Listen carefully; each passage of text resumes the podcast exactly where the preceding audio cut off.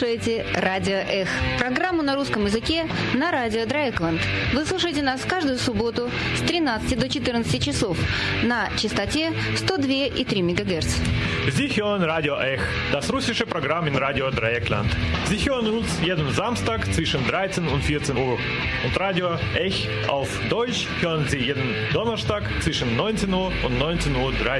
Hören.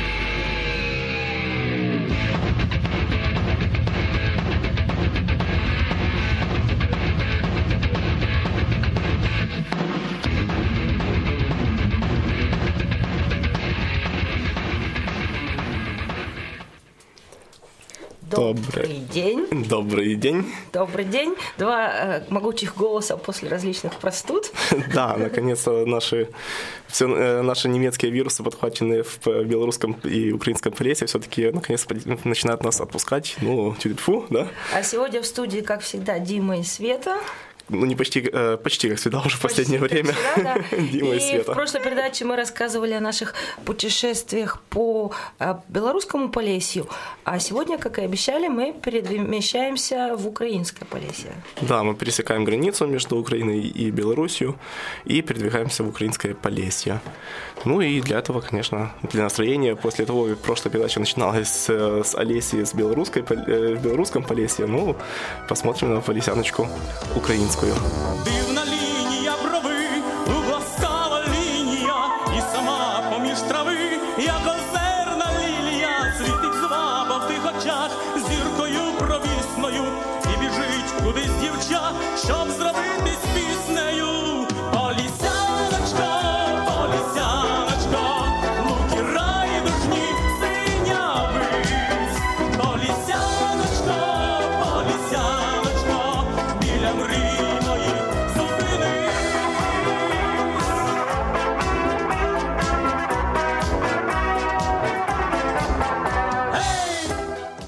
Да, вот такая полисяночка. Почему-то вот э, э как бы проведя детство в Советском Союзе, я думала, что вот белорусская Полесье это да, там песняры, сябры, а про украинское как-то я особо ничего не думала. А, ну, э, более того, я даже вот э, вырос, собственно, на краю Полесья в Киеве, и даже корни у меня где-то в Житомирщине, э, в Житомирской области, хоть в южной части. То есть, в принципе, по сути, недавно только, собственно, только с этой поездкой узнал, что вообще Житомирщина это тоже Полесье, ведь, что неудивительно вообще-то, да, но вот этого сознания о том, что есть такая штука, как Полесье, и эм, эм, это вот такое вот национальное достояние, так сказать, в Украине как-то вот нету. Хотя вот сейчас даже Житомирский клуб, э, футбольный клуб называется Полисия тоже. Да. Потихонечку появляется такая штука. И стали мы искать музыку для передачи, думали, сколько же мы найти сможем. И мы нашли столько хорошей музыки, что мы даже подумали, что можно делать чисто музыкальную передачу. Да, да к сожалению, все-таки стоит заметить, все-таки большинство этой музыки было все-таки страшная попса. Да, но с песни слов не выкинешь. То есть мы нашли и на польском языке, и на идише, и чего только не было в Полесье. И краткая историческая справка, и как бы информационная. Мы посетили Полесье в рамках летней школы Полесья, проведенной институтом имени Гердера для исторических исследований Восточной и Центральной Европы.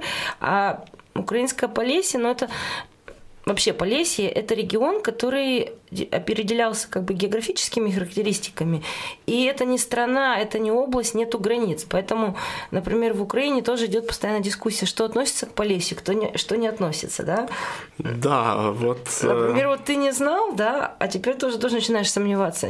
Подожди, Полесье... Полищук я. Да, вот. А я тоже, допустим, всегда думала, дедушка украинец, дедушка украинец. Потом пришла в музей Чернобыля и обнаружила, там висит рушник крылевец. А я знаю, что мой дедушка родился в Крылевце. Так я узнала, что мой дедушка тоже родился на Полесье. Да-да-да, вот, вот именно. Но как-то вот все-таки в Украине все-таки есть такое больше, если даже исторически копаться, то там постоянно идет такое сознание таких разных эм, э, исторических регионов, ну, ставших потом э, губерниями, типа как вот Черниговская губерния, Киевская, там, а, Волынская, и вот, в общем, поэтому говорят о Волыни, о Киевщине, о Черниговщине, как-то вот сознание о том, что есть э, Полесье как таковое, оно довольно-таки, ну, слабее, во всяком случае, чем вот в Беларуси, где действительно ну, оно даже воспевалось в советское время, да? Да, а на самом деле ведь Полесье большая часть находится в Украине, хотя, как мы уже в прошлый раз говорили, это 40% белорусской территории и как бы белорусский э, ценный край, да, а в Украине это 10% территории и как бы такое дикое место болота и леса, да? Вот края партизанской славы, да, что называется, причем неизвестно каких партизан. самых разнообразных. Да, разных партизан. Именно потому что едешь, там, э, там просто вот леса и болота, и просто вот э, от трассы отходить не хочется особенно. Вот, ну и еще как бы э, историческая, как бы, ну или ну, там культурная справка. В самой Украине получается много разных частей Полесья. Полесье, оно не представляет такого огромного единства, да, то есть каждом, на каждом селе говорят свой, своим диалектом, и, в принципе, есть Черниговское Полесье, да, там, где город Славутич, есть Киевское Полесье, это, допустим, Чернобыль, Чернобыль, да, и Чернобыльская mm. зона. Дальше там у нас есть Житомирское Полесье, да. С Малиным там и прочим. Да, да. есть э, Ривненское Полесье, да, есть Волынское Полесье. Вот где были мы, эта территория, она достаточно сильно отличается, допустим, от Чернобыльского Полесья, от там Киевского, да. Причем там еще тоже, в общем, столько терминов, что можно запутаться, да, говорят правобережное, левобережное Полесье. Э, например, я купила сейчас в Киеве книжку этнографические регионы Украины, э, допустим, там Нетешин, это все вообще не входит в Полесье, да, а когда я была в Нетешине, люди говорят, у нас мало Полесья, да, малое угу. Полесье. Вот. А, допустим, в Нетешине, Хмельницкой области, Большим Полесьем называют э, именно место, где мы были, Ривненское Полесье, Западное угу. Полесье. А до 1939 года это была территория Польши, и, в принципе, это также историческое название Полынь. Э, Волынь. Волынь, да, да. Это историческая Волынь, и, допустим, у поляков есть свое тоже термин, мы узнали, эти кресы, да? Угу. Да, это такие восточные э, территории, скажем так, польского, польской эм, э, Речи Посполитой. Э, но именно в, в, за, э, восточные Э, приграничные территории, которые, вот сказано, громко сказано, на приграничной территории в э, довоенной Польше, это были, по сути, чуть ли не половина территории Польши. Вот, то, половина территории приграничнее. Э, то есть, э, чтобы вы, дорогие радиослушатели, поняли, о чем мы говорим конкретно, да, мы были только в одной части украинского Полесья, это так называемое Западное Полесье или Большое Полесье, или вот истинное Полесье для других регионов. Да. Это было до 1939 года территория Польши до да. аннексии, как бы до пакта Молотова, Риббентропа. То есть там были поляки, немцы, евреи, украинцы для тех, кого бы называли украинцами тогда, угу. то есть э, местные жители. Для поляков можно сказать, что мы были в Кресах. Да, но для польских националистов. Да, для польских националистов, для всех остальных мы были в Полисе. Да. В, больш... в Великой Полисе. Да, или же вот в север... на северо-западной Украине просто. Э, или в исторической Волыни, да? да? И мы посетили там города, один город называется Вараш или Вараш, то есть сами жители употребляют и то, и другое произношение, как бы ударение используют. Ну, у нас в Украине вообще любят играться с, с ударениями. Мы были в городе, который называется Вараш или Вараш. А совсем до недавнего времени, до декоммунизации, он назывался город Кузнецовск. И возник, mm. в принципе, Кузнецовск на месте э, села Вараж. Мы были в Старой Рафалевке, мы были в Новой Рафалевке. Мы вам в передаче расскажем, почему вот есть и старое, и новое, и что это такое. Да. Э, ну и кроме того, конечно, эм, Вараж, почему мы вообще поехали в Вараж, это потому что все-таки он, э, это такой остров, скажем так, хай-тека посреди а посреди вот просто лесов болот. Ну, правда, болот уже мало осталось, да и лесов тоже на самом деле мало осталось. Ну, знаешь, вот ты Но... в прошлый раз жаловался, что о Полесье думаешь, ожидаешь опушку, да? Угу. А, ну вот, а когда а въезжаешь поля. из Беларуси в Украину, все-таки лес появляется. Да, да, слава, слава богу, мелиорация в Украине завали, завалилась. То есть весь не вырубили, хотя там постоянно едут фуры, и вот я в прошлом году была, рубили интенсивно, и сейчас мы приехали, рубят интенсивно, но он также и растет интенсивно, да? То есть... Да, слава богу, видишь, все-таки украинская земля родючая. То, то есть, как бы лес есть, и еще вот такой исторический факт, допустим, вот был такой повесть Олеся Куприна, да, из-за которой это и песни про Олесю, и все. Но вот, в общем, где писал Куприн свою повесть Олеси, это было тоже недалеко от, от, от Вороша, где мы были. То есть э, никакая не Беларусь, да? Нет, это было в Украине, да. Под Беларусь какая-то выдуманная страна. Что такое? Это, конечно, шутка. Эм, э, вот, ну ладно. Э, ну да, вот Вараж славится ну, интересен тем, что там, собственно, стоит вот Ровенская АЭС, то есть одна из крупнейших украинских эм, атомных электростанций, да и вообще-то вообще европейских атомных электростанций. Ну а как твое впечатление это было? Вот, значит, едем, едем мы, прекращается поле, идет лес, выезжаем из леса, и что ты видишь? Э, выезжаем из леса, и, собственно, сразу вид, э, видны вот эти вот огромные э, испаряющие трубы, причем это, ну, выглядит как трубы, на самом деле, как называется? Градильни. Да, да в которых просто вот пар, пар на самом деле оседает, наоборот, наоборот, охлаждается и оседает. Просто часть из него только выходит действительно. И их, их видно вот действительно издалека просто и вот едешь по какому-то практически слабо развитой территории, то есть там поля и леса, и, не с того, и вот просто где-то на горизонте огромная, непонятное что, вот, ну, э, атомная электростанция. И просто приближаясь, ты все ближе и ближе, ближе к ней приближаешься, она все еще, ну, она вроде бы уже вот здесь, да, потому что она такая огромная. Мне кажется, что вот она уже перед тобой, а на самом деле там еще ехать и ехать. Эм, и поэтому такой остров хай-тека, остров э, гипермодернизации, гипермодерна, просто посреди вот просто леса, лесов и, и болот, полей. и, да, и полей. Эм, но и вот это, этот контраст, он больше всего бросается в глаза, и, в принципе, из фотографий, которые мы там фотографировали, и самые интересные были именно в этом. Связь такая вот такого вроде бы нетронутого ландшафта и, или простого такого нетронутого ландшафта, и одновременно вот этих вот гипермодерных э, градильн. Да, то есть люди используют еще лошадей, да, как бы там повозки с, лошадь... Э, с лошадьми, то есть люди ездят на лошадях там в магазин еду купить, э, при этом там какие-то огурчики, помидорчики, вокруг атомной станции на дачах выращивают, да, и стоят такие космические корабли такие. Практически, шесть, да, да. Шесть огромных непонятных вот. объектов э, идеальной формы. Ну, а мы сейчас пойдем паузу музыкальную. Э, Что у нас сейчас? Да, э, ну, послушаем, э, как ты назвала, суперстар Полесья, Нина Матвиенко, да? Да, мы ее даже, когда открывали выставку про Чернобыль в 2011 году, мы ее даже приглашали сюда, во Фрайбург. Она тут спывала в Августином музее. Хорошо, послушай немножечко, устроим немножечко такого полийского суперстарства. Летіла зозуля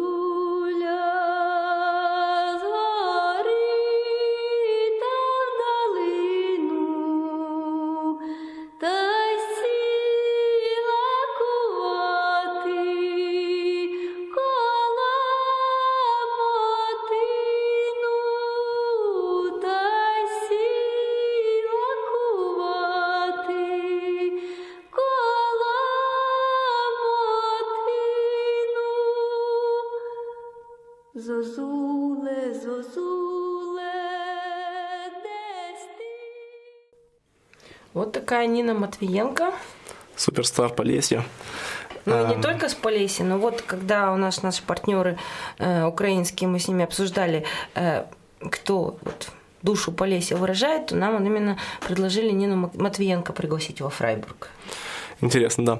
Э, ну, э, интересно, конечно, насколько душа э, Полесья существует, не существует, выдумано реально. Но вот этот, когда вы приближаетесь к Ровенской АЭС, которая, как я сказал, очень, ну, очень издалека видно, вы как-то все-таки вырываетесь из Полесья, как ни крути, оно становится все как-то совершенно другим. А вдруг это, это АЭС, она, во-первых, огромная, да, и кроме того, э, кроме того она действительно ну, круто, круто выглядит. Да, да. действительно гипер, гипермодерно, гипертехнологично, просто вот классно, просто вокруг нее проехаться, посмотреть, а, Э, пустить, чтобы оно воздействовало на, на тебя, скажем так, да? Ну, то есть, да, как-то вот последние годы я тоже наблюдаю вот эти памятники, скажем так, технологии и научного прогресса. Можно дискутировать как бы там о моральных, этических сторонах, насколько опасная, не опасная э, энергия, но чисто по само по себе это эстетически как-то ну, больше, чем пирамида Хеопса, да? Да, То это круто. Идеальные геометрические формы, гигантские. Вот. И действительно, радио это кино для ушей, потому что там, естественно, нельзя фотографировать. Да, мы вот э, только мы подошли поближе, да, ну, что значит подошли поближе? Во-первых, там сначала там есть несколько зон, да, вокруг э, этой атомной электростанции. Есть сама территория э, АЭС, которая очень, очень хорошо защищена, там э, несколько э, линий обороны, скажем так, против, э, э, против Террористов, ну, кто угодно, кто может попасть на территорию, да, э, без разрешения. То есть там и свой отряд Национальной гвардии сидит с, э, с правом стрелять на, на поражение. Ну, мы уже не, сразу, помните конечно. дета- Да. называть, Вот. где кто сидит. Но да, построили такие бойни, как бы бункеры, да, что ли? Э, для, когда Майдан начался, э, на всякий случай. Вот, и наши коллеги, у нас мы поделились, у нас одна группа гуляла, значит, по Полесью, изучала местную культуру, другая группа работала два дня на атомной станции, и они там где-то в неположенном месте вышли, чтобы посмотреть, да, тут же выбежали гарные хлопцы с Калашниковым, Ага, и начали сразу расспрашивать, что, кто такие, что вы здесь делаете. Да, то есть там на машине мимо проехать можно, но останавливаться нельзя. Везде указатели стоят, можно просто идти или ехать вокруг станции. Да, это уже, смотреть. видишь, это уже такая э, вторая зона, скажем так, э, э, защиты и обороны, да, вокруг, вокруг атомной электро- электростанции. Это вот при- приближенная территория, где нельзя останавливаться, нельзя фотографировать, видеосъемка запрещена. То есть мы вот просто подошли к, входу на территорию, официальному входу, через который, собственно, и все работники заходят. Там сразу первым делом везде знаки висят, что нельзя фотографировать. И все, и хоть, хоть убей, хочется все, все поклацаться, да, в селфи всякие, все такое, и забудьте об этом. Забудьте, потому что вдруг ниоткуда выскочат гарные хлопцы со Калашниковым. Проверено. Да, ну, э, слава богу, они не Но не нами. сразу. Да. Вот. Вот. И там фонтан, и вот э, вся как бы эстетика, то, что уже чисто архитектура и э, как бы памятники, они тоже сделаны в этой вот эстетике точно той же этих градильн, да, то есть мы подъехали к градильням, в принципе, вокруг них то, что не видно издалека, там такие фонтаны, потому что вода-то охлаждается, да, и Да-да. просто вот этот градильня, ну, это такой как бы коричневый, огромный, как на ТЭЦ тоже, в принципе, такие есть, гигантские резервуа- резервуары, да, а вокруг фонтанчики. И вот перед входом в атомную станцию там тоже фонтан, в общем, и брызги идут так, трубочки сделаны, что это, общем, как бы атомы, да, такие водяные, расщепленные. А. То есть брызжет вода в разные стороны, чтобы эти вот формы воды создава- вода создавала форму атомов. И там сидит... Подожди, подожди, подожди, это, ну, э, не путай, это разные, разные фонтаны. Да, есть, это разные фонтаны, это но они похожи друг с другом сочетаются Ну, просто потому что фонтаны. эстетически. Те, да? которые, те, которые сейчас говоришь в виде, фон- в виде атома, все-таки это на входе, это Да. действительно чисто для декорации. Да. Красивенькие такие фонтанчики. А другие, которые для охлаждения возле градильни, они там за ограждением тоже стоят. А, Они работают, да. Да, там никакой эстетики, они просто это именно для охлаждения э, испаряющейся воды. Ну, тоже красиво. Хоть и не задумывались с эстетической точки Да, зрения, мы тоже там, красиво. мы там остановились на автобусе, э, потому что там парковка действительно прямо возле градильни находится. Там можно останавливаться. И, э, Центр МАГАТЭ еще напротив. и смотрим, да, и, значит, просто, смотрим вот на эту градильню, внизу она открыта, и рядышком возле нее другие возможности, типа охлаждения этой э, испаряющейся воды. Это фонтанчики. То есть сидишь, вроде бы, как будто бы ты находишься где-нибудь на променаде какой-нибудь, вот в парке, чтоб, где всякие фонтанчики для того, чтобы было приятно, мило. А на самом деле это чисто именно технические. А вот с, э, у входа именно, там, там есть именно, именно классические фонтаны э, в виде атомов э, для декорации, чисто потому что красивенько. Да, и вот около этого красивенького фонтана еще есть очень красивенький физик-атомщик, такая гигантская ста- э, статуя. Он так сидит, у него очень накачанные бицепсы, да, то есть Вот видно, что она да. ходит и как бы фитнес-студия, да? Ну, фитнес-студию, да, но как-то совершенно не подходит под э, имидж такого ботаника этого Да, очень, очень спортивный физик-атомщик, и вот он показывает рукой вдаль, типа, вот там прогресс. А работники станции сами шутят, что он показывает им дорогу домой, потому что он указывает в сторону города, куда они потом на автобусе или на своем автомобиле едут после смены. Да. Вот. Ну, конечно, и тоже, его тоже нельзя было фотографировать, потому что он слишком близок э, к атомной электростанции, и поэтому вот фотографироваться нельзя. А еще очень любят работники станции, вообще проживающие там люди. Там вот такой вот культ всего этого как бы атомного, да, то есть там есть спорткомплекс «Изотоп». А вот напротив атомной станции есть кафе, можно попить атомный кофе, который мы и попили, да? Да, просто вот, ну, обычная кафешка у входа, значит, э, просто на, на АЭС называется, конечно, Квант. Квант. Квант или Квантум, я не помню уже точно, Квант. Вот, да, мы решили тоже за- заскочить, выпить, значит, квантового кофе, да, атомного кофе. Э, Ну, на вкус, на самом деле, э, не отличается от обычного. Ну, очевидно, конечно, что радиация, она ей не почувствуешь ни на вкус, ни на запах, не отличается от обычного. Э, Ну, э, благодаря тому, что все-таки атомная электростанция в Ровно работает, то постоянно проверяется уровень радиации, и можно гарантировать, э, что он в норме. Да, то есть они как бы пострадали э, во время аварии на Чернобыльской атомной станции. Там тоже была зона постоянного контроля. Ну вот 30 лет период полураспада, с них, в общем, по истечении 30 лет эти вот сняли. Причем там было странно, что вот есть Вараж, э, который был в Кузнецовском, есть вот окружающие села, там Старая Рафалевка, Новая Рафалевка, и, естественно, уровень радиации был там, где облачко прошло и дождик э, покапал, да, поэтому села и сам Вараж, они в разных зонах тоже были, как бы, ну, там, в общем, сложно, но сейчас, в общем, и с них сняли как бы статус зоны постоянного контроля, и еще у них была зона добровольного переселения в свое время. Это То есть люди из окружающих сел, некоторые уехали, допустим, в Крым и в Херсонскую область. Из, из, э, Да, э, потому что именно после Чернобыльской аварии они, если хотели, могли переехать. То есть была такая Окей. опция. Нормально. Ну, почти все вернулись. Ну, понятно. Вот. А мы перейдем, значит, к тому, что город строили вместе с атомной станцией. То есть вот в Советском Союзе они пытались создать сразу и технический ги- гигант, и инфраструктуру, чтобы вот работники э, жили и ничем в себе не отказывали, и концентрировались на работе, радовались жизни.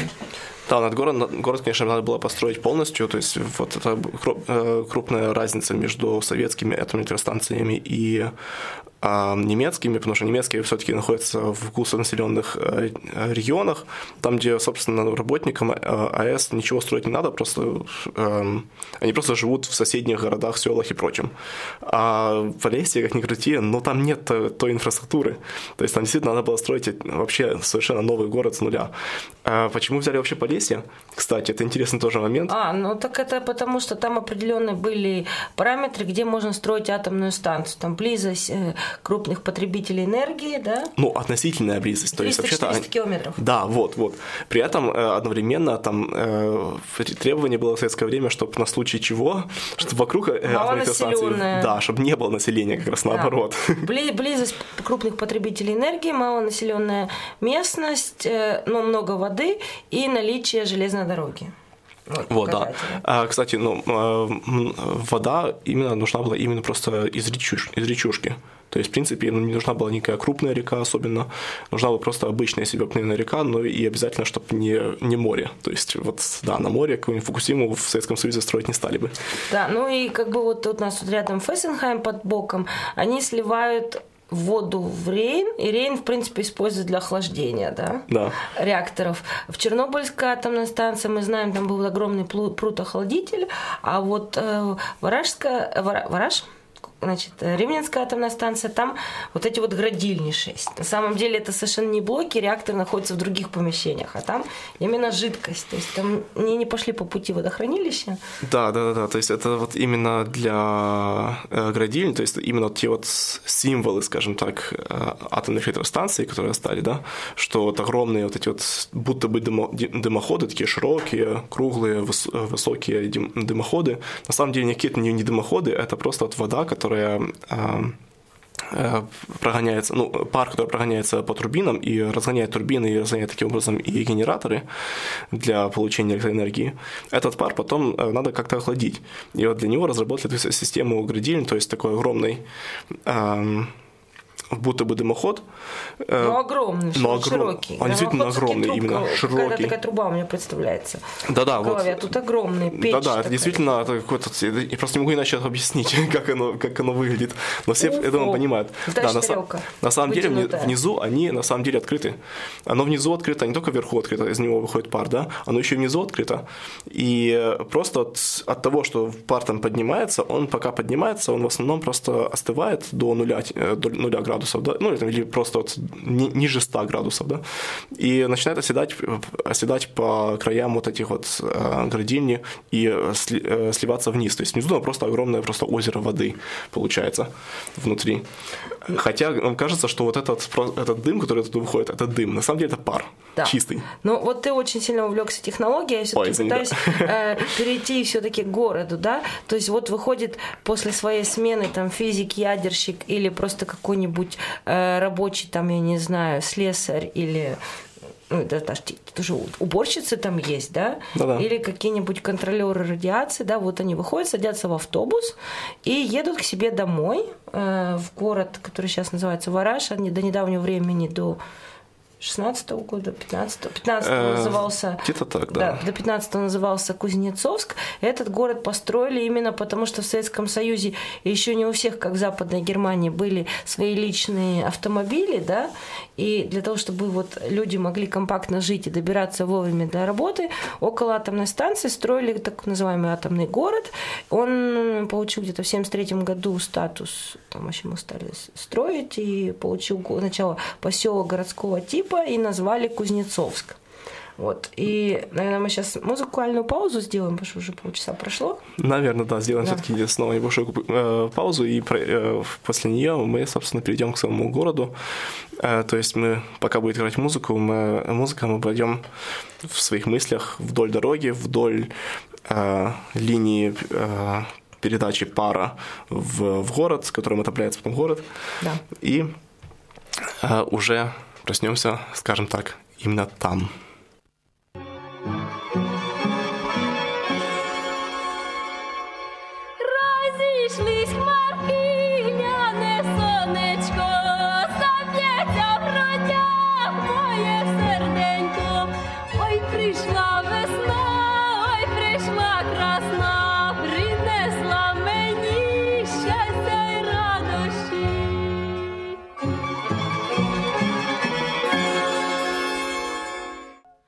То есть строители атомной станции, проектировщики, они, конечно, подумали, классно, есть такое Полесье, значит, там почти никто не живет. Э, то есть для строителей это было пустое место, да, грубо говоря. Но пустого-то мы знаем, ничего не бывает, да? Э, да. Даже в джунглях живут разные люди, которых там колонизаторы не видели, да? И вот э, на месте, где возник город Кузнецовск, было маленькое село Вараж, да, маленький село Вараш возле более крупного села Старофалевка. Который был Штеттель в свое время еще. Да, местечку. И в 902 году построили еще железную дорогу, провели и с другой стороны этого маленького вороша, и там появился большой населенный пункт, который назвали Новая Рафалевка. Да, ну, а Рафалевка стала старой Рафалевкой. Да, вот. Э, на месте села Вараж построили практически с нуля целый город, именно в стиле 70-х, 80-х годов, а, со всеми этими девятиэтажками, а, довольно-таки типичными и типичной планировкой советского города 80-х годов. А, и жители этого села переселили, собственно, в новое, новое здание. Ну да, то есть просто сносили избы, те, которые там по плану, вот они были не на том месте, да, то есть часть осталась маленькая, да. вот, а в основном все село снесли, и жители вот этих вот хат их, э, изба это русское слово, кстати, эти хат, значит, их переселяли в квартиры, причем часто там, э, как бабушки, дедушки, они брали с собой все эти рушники, все эти э, ковры, покрывалы и прочее, и просто создавали у себя в квартирах вот такую как бы вот хату. Да, э, это, это довольно-таки интересный такой момент, да. А, ну и в этих домах, где вроде бы вот живут в одной квартире, значит, живут старые полищуки, да, э, которые себя никогда не называли бы полищуками, э, рядышком с ними живут буквально, ну, может, на той же самой личной клетке работники атомной электростанции, которые приехали со всего Советского Союза, там многие из них впервые вообще в этом Полесье оказались Многие не говорят вообще по-украински на местном диалекте. Да, то, то есть как бы как происходило. То есть атомная станция это не только ученые инженеры, это верхушка айсберга, да, нужно очень много строителей, водителей грузовиков и так далее, и так далее. Плюс строители, они же строят не только станцию, они строят еще все объекты в городе, да. То есть начался такой экономический бум в 70-е годы, и почему э, Кузнецовск это Припять 2, да?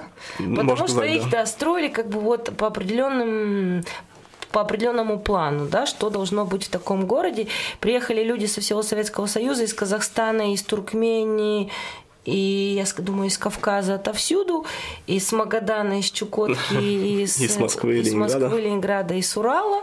Вот. И также еще была массовая миграция рабочая с самой Украины и да. из окружающих сел. То есть, если раньше э, полющики, как мы их назовем, да, там заканчивали школу, парней забирали в армию, они потом пытались куда-то поехать заработать деньги там на Донбасс или там ну, в Киев, да, или там... Куда угодно. Ну, куда угодно. То вот с 70-х годов у них появилась возможность остаться дома, пойти в ПТУ, например, в новом городе, получить строительную специальность и работать, собственно, там. Да, да, просто и многие люди так и переехали. Они из села, из родительского дома переехали в многоэтажный дом в городе, стали пионерами, первопроходцами, но, в принципе, село было рядом.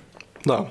И, в принципе, вот мы сейчас даже, когда мы там были, даже встретили нескольких людей, которые действительно некоторое время пожили в городе, потом снова вернулись в село, э, и как-то вот даже не жалеют об этом, это вполне себе нормально. Ну, то есть люди как-то потихонечку выбирают тоже из всех возможностей ту, ту, которая им больше подходит. А сам город, на самом деле, довольно-таки интересен хотя бы тем, что это такая возможность действительно посмотреть, как бы развивалась Припять, э, если бы не был, э, Чернобыль не взорвался.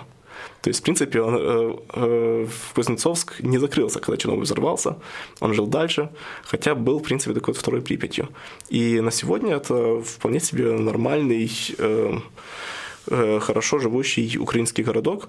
Ну, городок, потому что там буквально 40 тысяч населения, да? Да, и там еще очень интересно, там практически нету улиц, потому что когда строили, строили микрорайонами. То есть первый микрорайон, микрорайон строителей, потом Вараж, потом э, микрорайон э, Победа, Перемоги и так далее. И адреса у них были, допустим, там дом номер 10, микрорайон строителей, да, без улицы. И вот когда построили огромный отель в 88 году, да, назвали его «Вараж». Потому что город-то Кузнецовск был, да. и микрорайон Вараж. И теперь переименовали город, и получается адрес город Вараж, там микрорайон Вараж, а, отель Вараж. Ну, там да. сейчас уже Майдан Незалежности сделали, это проспект Незалежности, по-моему, там.